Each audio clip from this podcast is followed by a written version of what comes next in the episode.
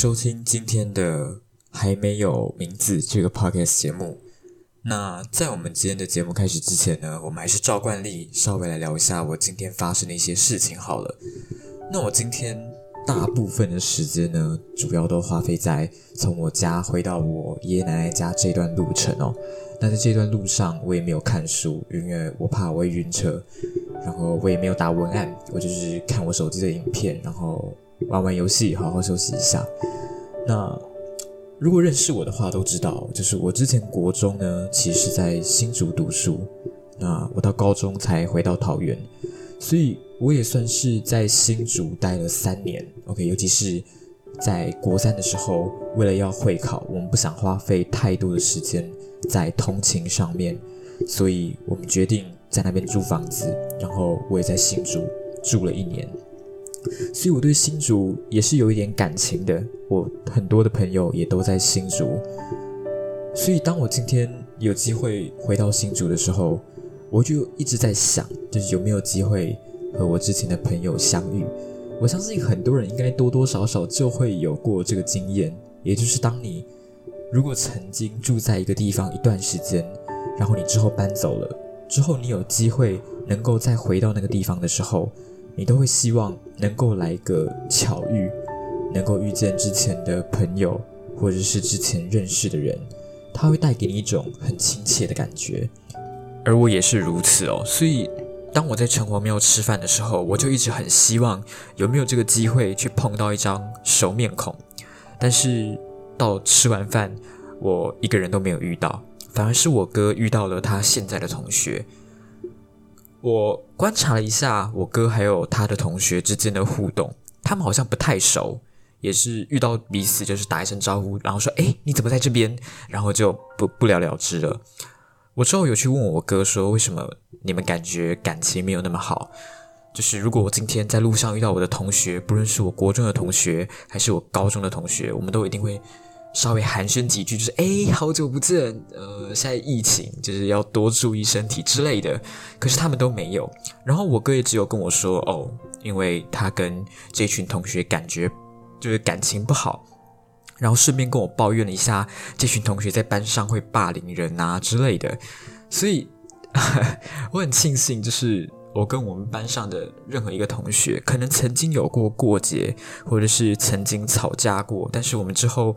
都有办法和好，这是我还蛮庆幸的一件事情。而且我们班也没有霸凌人的事情发生，好吗？所以，如果你也有一群朋友，OK，在高中有一群朋友，是你们无论怎么吵架，你们最终都会和好的。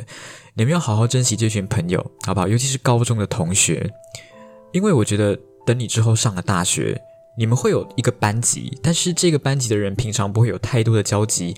你们各自有各自的事情要做，你们跟你们的班导师也不会像跟高中的班导师一样这么有感情。你们会一起相处，但是相处的时间并不多。你们也不会像高中一样一起奋斗，然后有同样的目标，向同样的目标迈进，不会。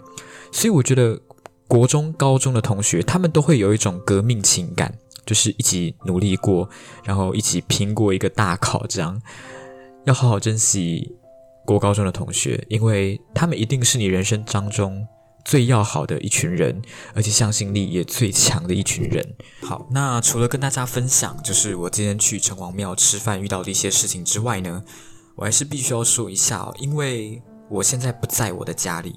OK，我现在回到我奶奶家，所以我能够带的录音设备并不多。我现在用的麦克风是手持的麦克风，所以多多少少会有一些噪音，好吗？多多少会有一些噪音，就请大家体谅。当然，我在最后剪辑的时候，我也会想尽办法把噪音给去掉。但是，我觉得还是有一些噪音它没有办法去除，这一点就希望大家能够多多包涵了。好，那我们今天废话讲那么多，我们还是要进到我们今天的时事新闻。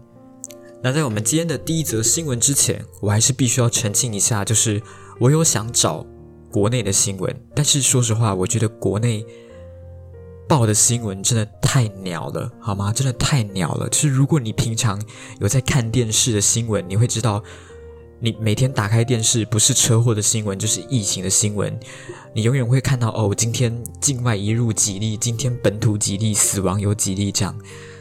我觉得这些新闻。没有什么价值。就是今天如果我讲时事新闻，我一样讲疫情，我一样讲车祸，我相信大家也不会想要听。所以最后我决定放弃，就是不找国内的新闻，我决定去找国外的一些新闻来看。所以等一下我在念新闻的时候，我会先念英文，然后再念中文。那如果没有问题的话，我们就第一则新闻，First News。刘学周 outrage over death of twice abandoned China teen。刘学周对两次被抛弃的中国少年之死而感到愤慨。A Chinese teenager who was sold by his parents as a baby and reportedly rejected by them after a recent reunion has died.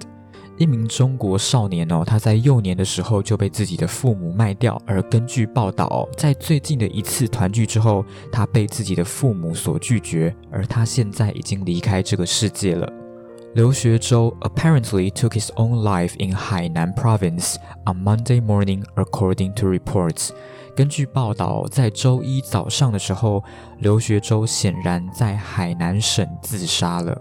His story has gripped China and prompted an outpouring of sympathy.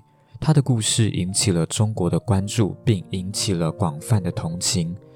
The seven-year-old's story first came to national attention after he posted a video asking for help finding his biological family. 这位十七岁的男孩哦，他在发布一段视频寻求帮助、寻找他的亲生家庭之后，就引起了全国的关注。According to media reports, Liu was sold by his biological parents in 2005 and was taken in by another family. 根据媒体报道，刘学周在2005年的时候被亲生父母卖掉，而被另外一家人收养。However, his adoptive parents later died in an accident, and he spent most of his life with his grandparents and other relatives. 然而，他的养父母后来在一次的意外事故中离世，他的大部分时间都跟祖父母还有其他的亲戚一起度过。In December last year, the seven-year-old managed to track down his birth parents, who had since divorced and remarried after he started an online search. 在去年的十二月哦，这位十七岁的男孩他开始在线上搜索，并设法找到自己的亲生父母，而他的亲生父母已经离婚并且再婚了。Mr. Liu said on social media that it had been a happy reunion at first, but things took a turn after he reportedly claimed he needed financial help. 刘学周他在社交媒体上面表示：“哦，一开始的重聚非常愉快，但是在他声称自己需要经济的帮助之后，情况就发生了转变。” He said he had asked his parents if he could live with them or to buy or rent a home for him, as he did not have one of his own. 他说他曾经问过他的父母能否跟他们住在一起，或者是帮他租房子或买房子，因为他没有自己的房子。However, he alleged that his parents cut him off instead, with his mother even blocking him on messaging platform WeChat. 然而，他声称自己的父母反而切断了他的联系，他的母亲甚至在微信上屏蔽他。His parents has disputed this, with his mother saying Mr. Liu tried to force her into buying him a home, which she could not afford. 他的父母对此提出异议。他的母亲说，刘学周试图强迫他给他买房子，但是这个房子他没有办法负担得起。Mr. Liu later said he would sue his birth parents for abandonment, saying in a Weibo post that he would see them in court. 刘学周在后来表示，哦，他将起诉自己的亲生父母亲当初遗弃他，并在微博上说他会在法庭上见到他们。the teenager was then reportedly cyberbullied, with many saying that he had only wanted a house from his parents and that he was trying to gain sympathy.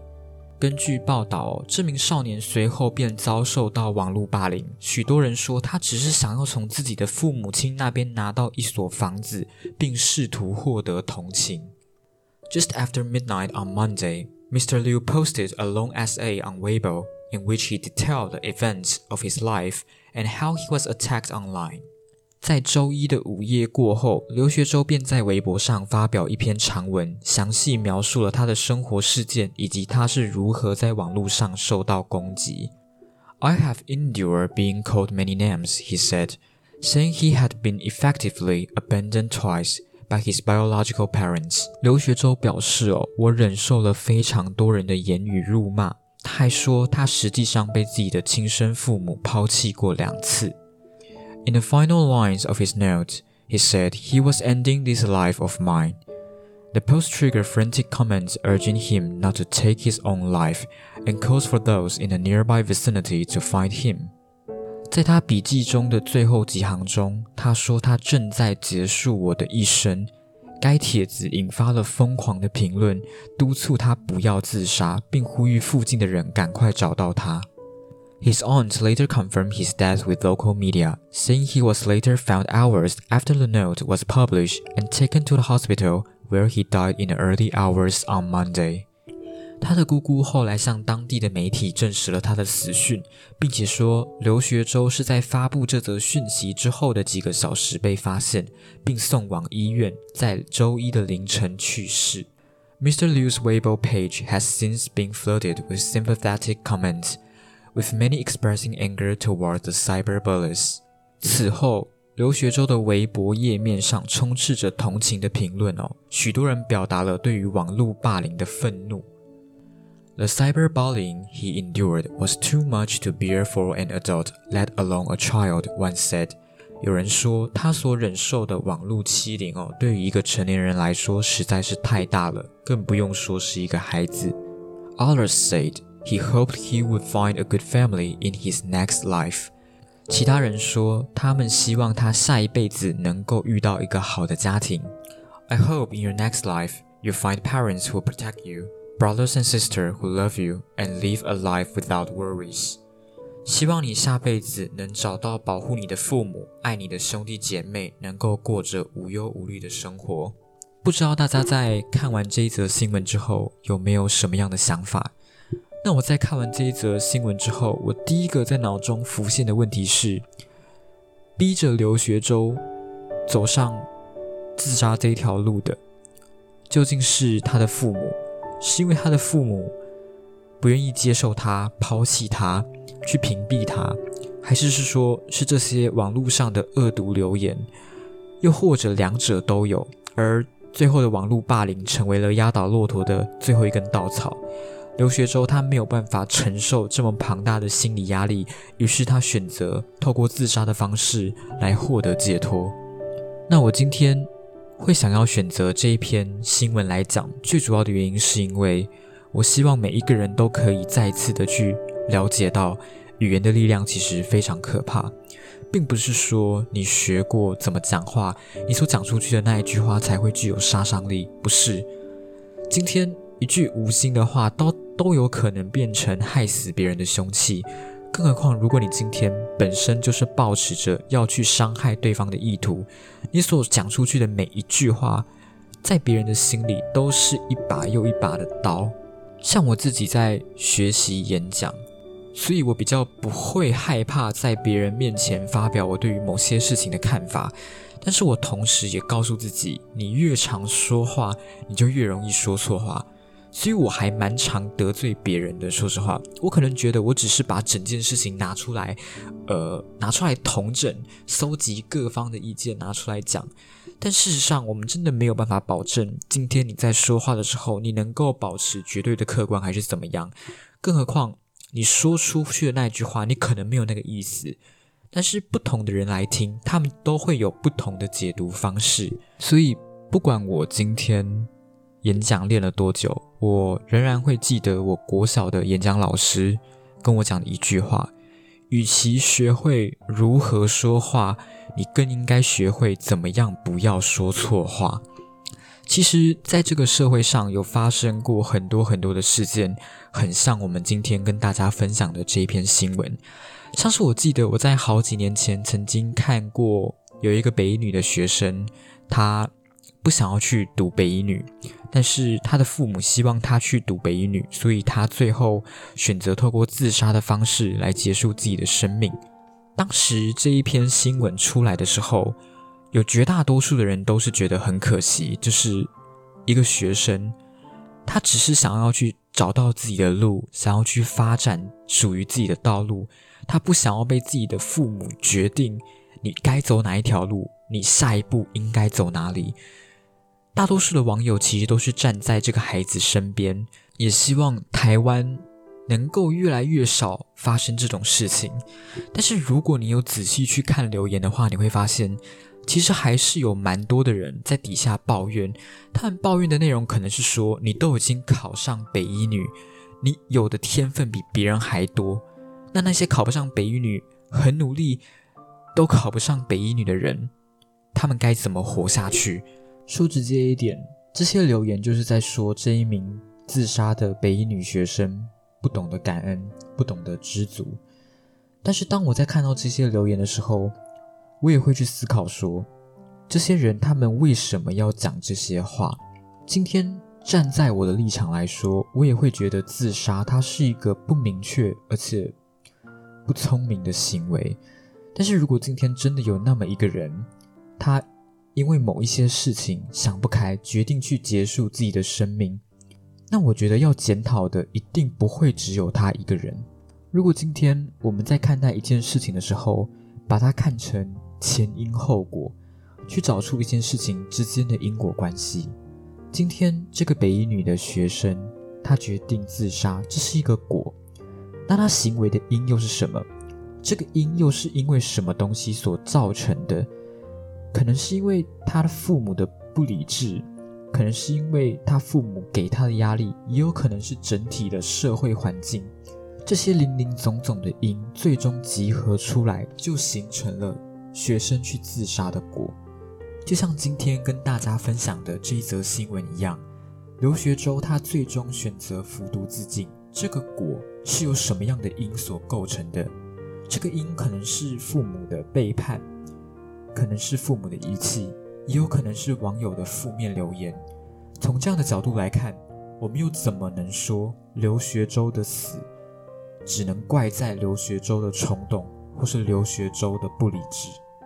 那除了这件事情本身的新闻之外啊，我还看到了新唐人电视台他写了一篇报道，这篇报道的标题写刘学周绝望自杀，集中再现了中国社会黑暗面。在这篇新闻当中哦，也指出刘学周他在出生的时候就被亲生父母抛弃。根据刘学周自己的介绍，父亲为了取他母亲的彩礼钱，以两万七千人民币的价格将他卖给了人贩子，但到手的只有区区四千元。刘学周在养父母家长到四岁，养父母因为烟花爆炸事故身亡，他在姥姥家生活了几年，但在小学的校园里。刘学周因为被收养的身世，遭到学校的老师还有同学歧视与霸凌。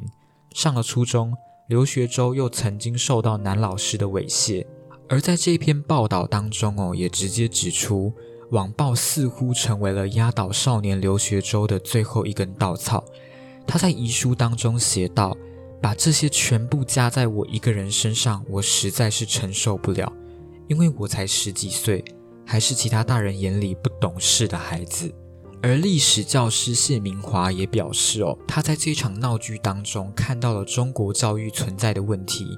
这种教育不是从人性的角度、从善的角度来启蒙人或教育人，而是处处体现为一种仇恨式的教育。”而化名为小波的法律顾问则认为，在刘学周经历的这种种伤害中，社会的多个环节都存在问题。他告诉新唐人电视台，刘学周的经历就像是新版的《悲惨世界》。出生时父母缺位，父母卖掉亲生儿子，警察缺位，在学校被欺负，公共教育机构的保护职能也缺位，媒体片面报道，社媒网暴，表明公共舆论的道德规范也是缺位的。是这一系列的缺位，造成了刘学周的悲剧。这一系列的伤害造成了这样悲剧的结果。从这件事情，我也希望大家能够明白一个道理，也就是悲剧并不是整件事情的全貌，悲剧背后的原因才是。好，那我们第一则新闻就到这边结束了。希望大家听完这则新闻之后，能够稍微花时间去想一想。那我们就进入下一则新闻，Second News。Kabul's markets full of food, but no one has money. 卡布尔的市场到处都是食物，但没有人有钱。The start of a harsh winter is accelerating Afghanistan's humanitarian crisis. Since the Taliban seizure of power and international sanctions, the economy has gone into free fall. 严冬的开始正在加速阿富汗的人道危机。自从塔利班夺取政权，还有受到国际制裁以来，经济便持续下跌。 The collapse of the previous Afghan government and the withdrawal of Western support have led to soaring unemployment. Few can afford to feed their families or heat their homes. 阿富汗前政府的垮台，还有西方国家支持的撤出，皆导致失业率飙升。很少人能负担得起养家糊口或是供暖的费用。One million children are at risk from severe malnourishment. The United Nations has now issued an urgent call for aid for the country. 一百万儿童哦面临严重的营养不良风险，联合国现在紧急呼吁对该国提供救援。好，那我想这段时间大家应该多多少少都有听到，呃，关于阿富汗还有塔利班的事情。那刚刚文中有提到的喀布尔呢，其实就是这个阿富汗的首都哦。我必须说，现在阿富汗的情况是真的非常非常严重。大家都知道，在塔利班政权控制阿富汗之后，就直接受到了国际的经济制裁。那加上寒冬的关系，所以当地的居民没有食物可以吃，也没有钱可以拿的时候，他们就别无选择。所以在前阵子哦，在阿富汗那边盛行了卖肾换现金的风潮。如果大家有时间去搜寻关于阿富汗的新闻，你就会看到。在影片里面，无论男生或是女生，他们的腰都会有一个刀伤哦。这个刀伤就是手术的疤痕。但是问题来啦，就是人最多只能卖一个肾嘛，因为你必须要留另外一个肾给自己，你才有办法活下去。那当你已经卖肾换现金的时候，而这一笔钱他又花完了，那怎么办？这个情况下，他们就只能选择卖掉自己的孩子。他们别无办法哦，因为。你卖掉了其中一个孩子，你就让其他的孩子都有活下去的机会。但如果你不愿意卖孩子哦，就会有孩子他们会因为没有食物吃而饿死。而且大家知道吗？他们卖肾的价格非常非常的低，一颗肾只能换到呃一千五百美金，折合台币大概是两万多块，非常非常的少。而且女性的肾。它的价格又比男性的肾还要低，而且大家要知道一件事情哦，也就是塔利班他们是禁止女性学习，也禁止女性工作的。但是在战乱之后哦，其实很多的男性已经死亡。那如果一个家庭他们没有男性能够工作的时候，那基本上就代表整个家庭都没有经济的来源。而且，如果你有去看新闻哦，你会发现一件很夸张的事情，也就是在同一条街上哦，你可以看得到圣战士拿着枪，然后他还跟国外的记者洋洋得意的说，在塔利班政权的保护下，整个社会非常的安定和祥和。而且为了取暖哦，有许多的孩童会不小心烧伤，所以在医院的烫伤部门，你会发现非常非常多的小孩子，他们因为烫伤的关系，所以被送到医院，但是医院也缺乏。医疗器材有办法去救助这些病患哦。现在新闻的画面里面，你其实可以看到有一个小女孩，她已经被烫伤，她的四肢都已经烫伤，而且都已经被感染了。但是医生也只是跟她的家属讲说，他们无能为力。他有这个能力去救这个女孩，可是医院没有任何的医疗器材可以去支持她动手术。在医生跟家属讨论过后，他们也都知道这个女孩可能只能等死。你知道吗？当一个人他长时间生活在一个很和平的地方的时候，他很容易去忽略掉这个世界上其实还有很多的角落是需要别人帮助，是充满战乱，而且没有幸福。希望大家如果有时间的话，可以持续去 follow 关于阿富汗的新闻。在去年八月的时候，阿富汗被塔利班占领。当时你可以在非常多的新闻媒体看到关于阿富汗的报道。但是随着时间流逝，这件事情好像又被人们淡忘了。大家好像已经快忘记呃阿富汗被塔利班占领的事，也很常去忽略掉阿富汗当地的人民过得非常的痛苦。我当然也知道这个世界上还有很多的国家，他们现在面临战乱，他们现在面临饥荒，他们很需要其他人的帮助。所以，如果可以，我也希望你能够尽自己的那一份心力。这一份心力或许不一定是物质上的资源，不一定是金钱上的援助，你的一份关心，它都有着能够改变世界的力量。当这个力量能够慢慢堆积，堆积到一定程度的时候，它却变成一个非常非常强大的力量。对我来说，如果你想要去改变世界，不是一个人能够做到百分之百，而是每一个人都愿意付出百分之一。好，那第二则新闻就到这边结束了。那原本依照我的文案的话，我今天只需要讲两则新闻就好。但是我觉得有些事情，我还是想要把它讲出来。我想要讲的这件事情，就是学测第一天，有一个考生在考完当天科目之后坠楼，最终伤重不治的新闻。